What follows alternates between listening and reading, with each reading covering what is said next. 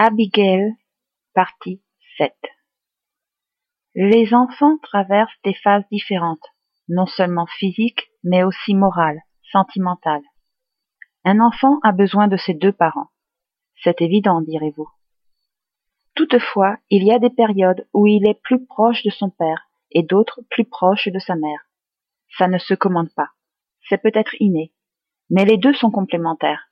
Et oui, mais en cas de divorce, une fille est généralement proche de son père, mais Abigail, elle qui fut tellement partagée durant sa vie, encore à son tout début, réagissait, ressentait les choses plus par rapport à ses liens fraternels que paternels ou maternels.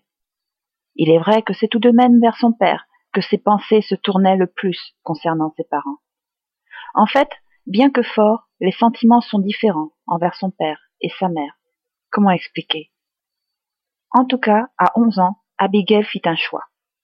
Quand Abby, ainsi gentiment surnommée, dit Mon père m'écouta, il fallait entendre sa voix.